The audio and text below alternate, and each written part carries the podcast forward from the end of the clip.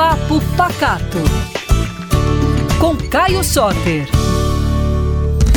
Caio, bom dia. E aí, pessoal, tudo bem? Lucas, Tudo bom? Bruno Murilo. Beleza. Bom dia.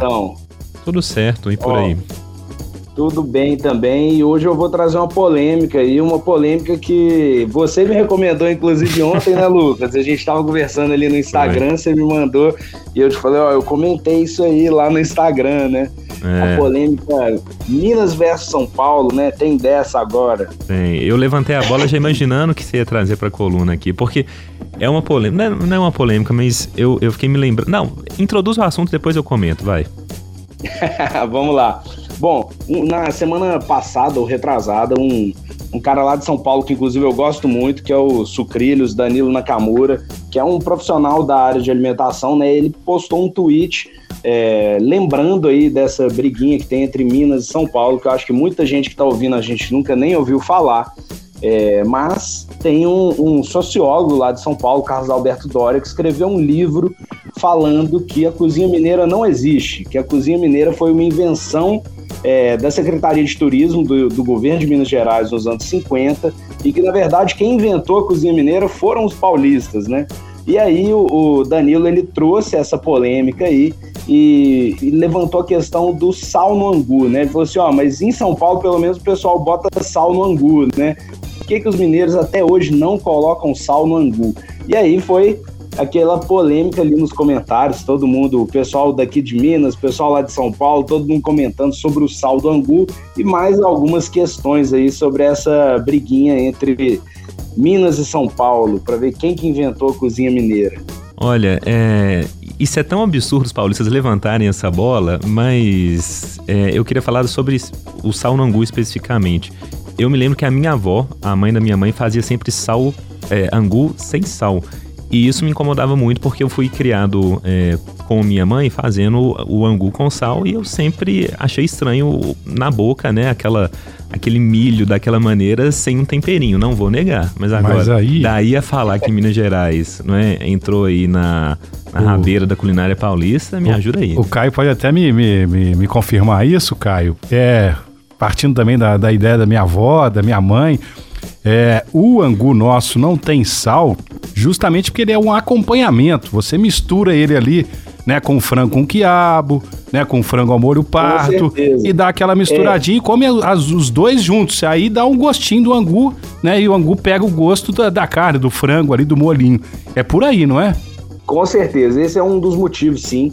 São dois motivos, na verdade. O primeiro é de uma ordem bem prática, assim. O angu, o- o sal, quer dizer, ele era muito caro, né? Quando a gente começou a ocupação aqui em Minas Gerais mais, mais forte, foi na época do ciclo do ouro, o sal era um produto importado, né? E ele chegava aqui em pouca quantidade e a gente tem registros históricos de que ele era um dos ingredientes mais caros a ser comercializado nas vilas aqui de Minas Gerais. Então, o sal ele era guardado para ser usado em alguns preparos específicos. O angu, que era um prato do cotidiano, né, que era servido ali todo dia, ele era feito sem sal para economizar um pouquinho.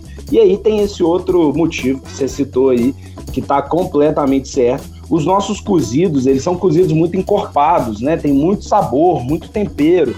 Então o angu, ele vinha quase que para balancear esses cozidos, tendo menos tempero. E aí quando você misturava o frango com o quiabo ou a, a, a costelinha ali, ficava equilibrado, né? Não ficava salgado e nem sem tempero. Esses são os dois motivos, aí está coberto de razão. Boa. Mas essa polêmica é assim, como toda polêmica de internet, né? Ela é um pouco vazia. Pô, pega o angu e joga um pouquinho de sal na hora de comer, que resolve também se você estiver Pois tão é, implicado, né? resolve. Com. E, Agora e assim, essa- eu, por exemplo, hoje em dia, eu coloco sal no meu angu, né? Porque o sal já é barato hoje, né? Inclusive, depois da inflação dos últimos anos, é uma das poucas coisas que continuaram baratas, né?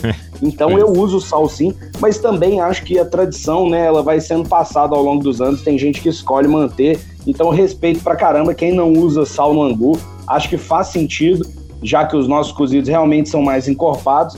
E essa polêmica é uma polêmica complicada, né? Porque o, o próprio autor do livro, Carlos Alberto Doria, ele denomina essa região que engloba o estado de Minas Gerais, São Paulo, Goiás, o oeste do Paraná, ele denomina essa região como Paulistânia. né? E ele fala que todas essas ah. cozinhas eles vieram dessa região chamada Paulistânia. Sendo que, na verdade, isso é um, um erro histórico, essa região nunca existiu. O que existiu nessa região era a capitania de São Vicente, né? Lá, quando o Brasil foi descoberto, 1534 essa capitania foi criada e ela se manteve até 1709. Em 1709, quando descobriu-se o ouro em Minas Gerais, Aí mudou o nome dessa capitania para Capitania de São Paulo e Minas de Ouro. Ou seja, desde o início, quando se falava de São Paulo, Minas já estava junto ali nessa capitania, né? E logo depois ali, acho que dois anos depois, aí dividiu na capitania de São Paulo e a capitania de Minas Gerais. A origem dessa cozinha é muito parecida, mas ela realmente foi se diferenciando ao longo dos anos e a gente vê que a cozinha do interior de São Paulo, que é a cozinha caipira, ela tem similaridade com a cozinha mineira, mas só que elas são completamente diferentes, né? Por exemplo, essa couve refogada no alho que a gente faz, que a gente fala que é só assustadinho na frigideira ali, uhum. isso é uma coisa completamente nossa, né? A costelinha com ora pronobis é algo completamente nosso. É, o uso do pequi é muito mais relevante em Minas Gerais. Então, apesar dessa origem parecida, a gente conseguiu se diferenciar e trazer uma identidade que eu acho que é reconhecida por pelos outros estados da federação, da república, e São Paulo ainda tem um pezinho atrás com isso. Acho que é ciúme do nosso tempero. Despeito, o pessoal lá não vai fazer despeito. feijão ainda não, viu? Aqui, eu vou levantar uma, mais uma polêmica do angu. Lá em casa come-se angu frio, na temperatura ambiente. Vocês gostam dele frio ou quente? Tem gente que reclama quando ele tá frio, ah, prefere quente. quente. Você também tem essa eu polêmica? Quente, eu quente, quente, quente, quentinho, inclusive, em dias mais frios, chuvosos. E aí, Caio? Eu gosto dele quentinho, mas já vi muita família que gosta de comer ele a temperatura ambiente, né? E às vezes essas vó, tia, mãe mais tradicional faz o angu primeiro, Isso. né? E depois só cobre ele com um paninho de prato ali Exatamente. na cozinha. E aí, na hora do almoço, vai comer ele na temperatura ambiente ou frio ali. É normal mesmo.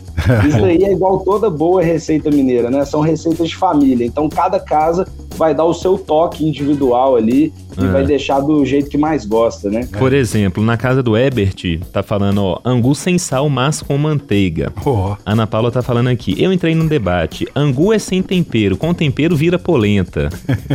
Obrigado, Ana, e Ebert também. Nosso ouvinte aqui é, no isso WhatsApp. Aí é, isso aí é uma coisa que muita cozinheira mineira fala mesmo, né? Se colocou sal, virou polenta. Mas tecnicamente, para virar polenta, você tem que colocar, além do sal, você tem que colocar um queijinho, né? Ah, é, a polenta, é verdade, ela vai queijo também. Tem um ouvinte é... aqui que é. mandou no WhatsApp, tá aqui, angu com melado. Eu não entendi, será que é isso que ele quis dizer? Ele falou, não pode ter sal. É, é o Sidney. Sidney, elabore melhor é, isso conte aí. mais sobre porque, isso. É, porque é o melado que eu tô pensando, será? Não é possível, né? Se for, tudo bem, mas eh, enfim, achei estranho, não vou negar. Já viu algo parecido, Caio? Angu com melado? Pois é, eu, eu até joguei no Google aqui agora, porque eu realmente nunca tinha ouvido falar mas parece que tem, viu? É, tô vendo aqui um post lá de Leopoldina, né, que é uma cidade de Minas Gerais. Parece que o angu com melado é uma receita que é usada nessa região. Então pode ser que a gente tenha correspondências disso aí na história, mas eu nunca tinha ouvido falar. Novidade para mim também. Eu viu, também Lucas? não. Eu tô, ó, ele tá até digitando aqui, é, talvez não dê tempo de a gente registrar, mas eu te mando, Caio, depois a, a mensagem dele, que eu fiquei curiosíssimo. Angu com melado, caramba. É, ah, maravilha. Tem muita gente falando aqui, ó. É, a nossa, a Cristiane, já fizeram angu com farinha de milho? Bom demais. Meu amigo Léo Campos, jornalista. Ele, o Léo, é, ele é ruim demais de comer, ele odeia milho. Ele tá aqui. Angu não faz falta, pode ficar com os paulistas. Leonardo, você tá errado nessa aí, tá? De novo você tá errado nessa aí. O Léo é daqueles que não come milho. O milho, milho mesmo, sabe? Ah, o milho é bom demais, ah, gente. O milho, ele, ele ofereceu. Igual a gente fala que a mandioca no norte, né, foi o que fez os povos originários e quem ocupou depois sobreviver, aqui no Sudeste foi o milho, né? O milho e sua diversidade foi o que fez a gente criar nossa cultura alimentar aqui. Então, a canjiquinha, o fubá, é, o próprio angu, né? Tudo isso daí foi a riqueza do milho que trouxe pra gente. E só para finalizar, Lucas, claro. é, a gente tem um livro na literatura de cozinha brasileira que é o Cozinheiro Nacional, o primeiro livro já escrito de receitas do Brasil, de 1821, se não me engano. Então, um livro bem antigo. E lá nesse livro já tinham catalogadas oito receitas à mineira. É, então, a gente vê que a cozinha mineira ela existe desde o primeiro registro é, histórico dessas receitas. Ela está aqui há mais de 200 anos e vai existir por mais muitos 200 anos aí para frente. É, um, acho que um ótimo exemplo disso é o nosso tutu, né, que é um dos pratos mais reconhecidos. E se você for lá no interior de São Paulo, você vai ver que o tutu é completamente diferente, né? O tutu tem pedaço de feijão, o tutu leva menos farinha. Normalmente aqui a gente coloca uma cachaçinha no tutu também. Então, desde 1821 a gente tem essas receitas a mineira catalogadas aí. E nós não vamos parar, viu? Vai ter muito mais receita nova mineira e cada vez mais a gente vai ter mais orgulho da nossa cozinha. É, é sobre isso. Caio, obrigado. tá chegando tanta mensagem legal. O ouvinte nosso falando aqui, ó. Vi a minha vida toda meus avós comerem angu com leite e açúcar. Então tá chegando aqui muita coisa bacana que eu confesso não conhecia mesmo, que mostra né, essa é riqueza é quase um da gastronomia. É, é, quase um, um curalzinho. É, que delícia. Caio, ó, adorei, viu, o papo hoje, nosso papo pacato. Um abração e até. Bom amanhã demais. tem papo pacato, mas ao vivo aqui, tem. sempre às quartas-feiras. Valeu! Valeu, pessoal. Um beijo pra vocês. Outro, até.